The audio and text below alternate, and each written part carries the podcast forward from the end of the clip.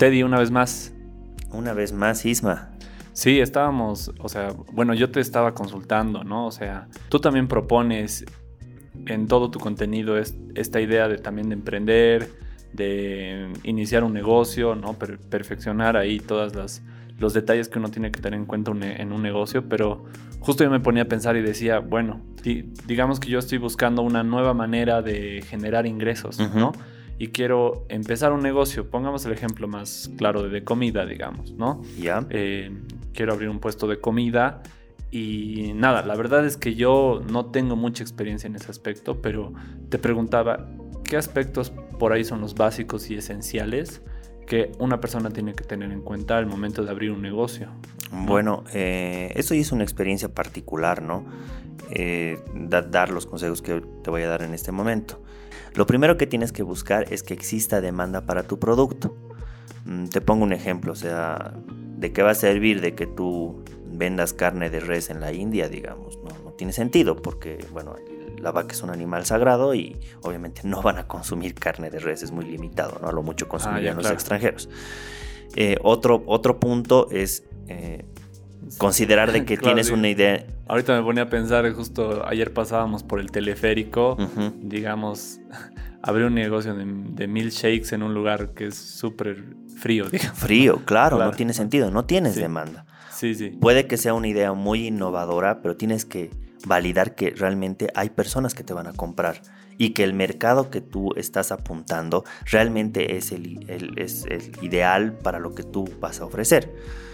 Un ejemplo como el que, el que tú dabas es de qué va a servir que yo venda milkshakes o que venda helados en el teleférico morado en invierno. O sea, no vas a vender nada porque definitivamente la gente busca algo caliente, Ahora, busca otra cosa. Hablábamos en algún punto de esto también, ¿no? De que una veces confunde esa diferenciación con, una mala estrategia, ¿no? O sea, a veces uno cree que más bien estás brindando un producto diferenciado. Claro. Y posiblemente no. O un producto innovador. Claro. Claro, mira. Es lo que me decías. Claro, y lo que yo te decía, y eso pasamos por el segundo punto, es que un producto innovador no te va a garantizar un éxito en el mercado. Incluso si te garantizara un éxito en el mercado, va a ser a largo plazo pero eh, en mi experiencia particular no recomendaría que entren directamente con un producto diferenciado porque va a haber un proceso por el cual el público va a asimilar tu producto. Te pongo un ejemplo, o sea, para que el iPhone sea exitoso y realmente tenga su mercado mundial, ha lanzado y tal vez la gente no le gustaba algo que sea solo pantalla, pese a que era innovador.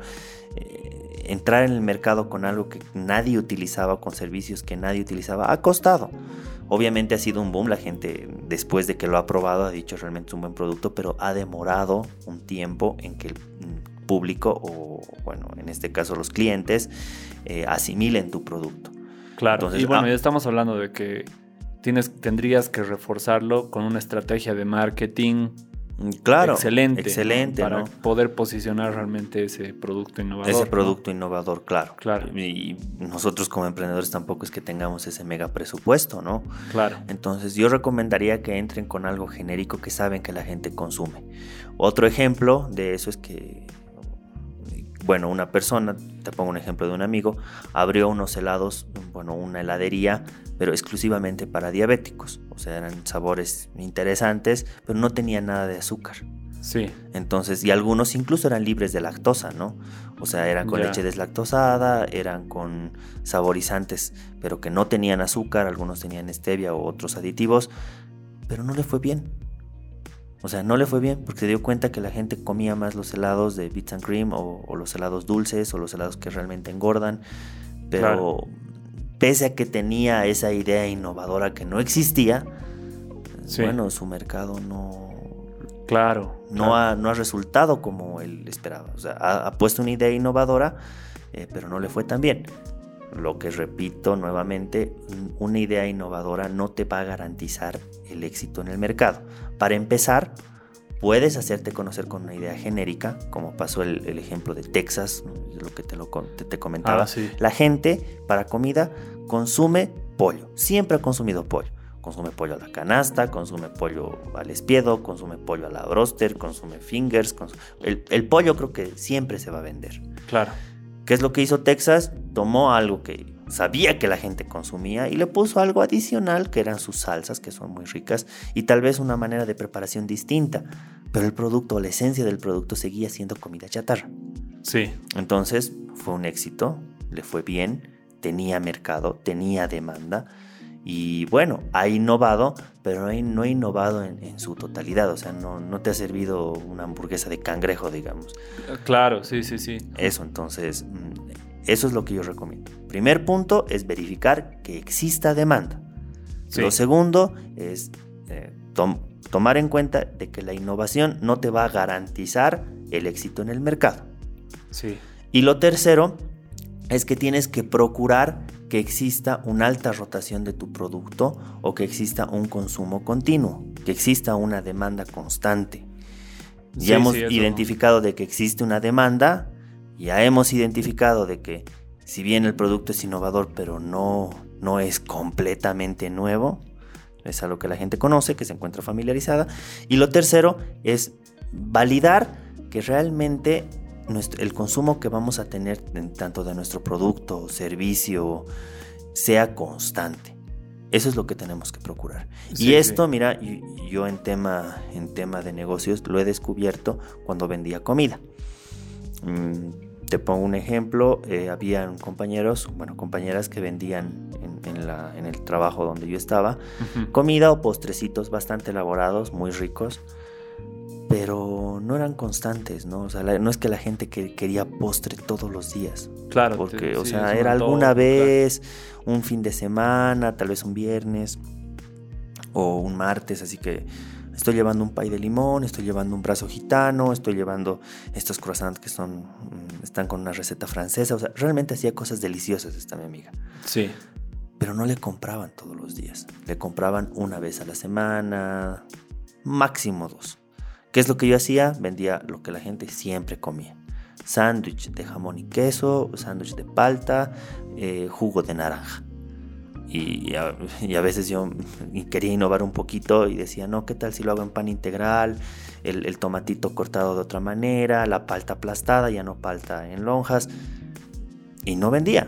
O sea, pese a eso, no vendía que es lo que al final eh, descubrí, es que la gente está acostumbrada a comer cierto tipo de productos.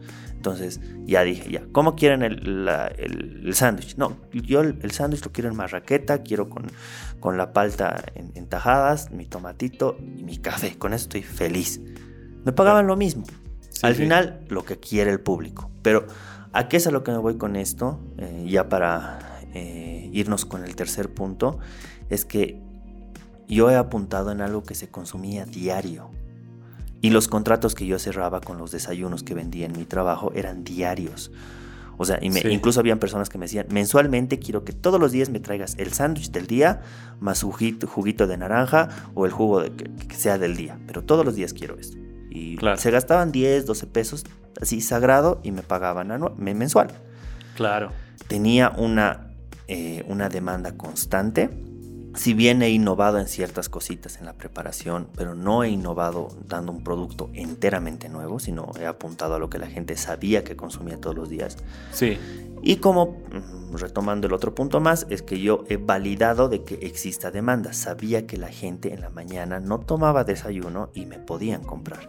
Claro. Entonces he tomado estos tres puntos eh, y bueno, fue un éxito, ¿no? Y yo considero que estos tres puntos son importantes para cualquier persona que quiere emprender desde un principio. Retomando, recapitulando, punto número uno, ¿cuál era Isma? punto número uno, validar el mercado, la demanda. La demanda. Validar la demanda. Correcto. Punto número dos, no innovar demasiado porque puede ser riesgoso. puede ser riesgoso, correcto. Y el tercero llega a ser el el flujo constante. El flujo constante, correcto. Intentar conseguir un producto que, que se venda constantemente, ¿no? Correcto, eso es bueno. Repítanlo siempre y aplícanlo en su próximo negocio.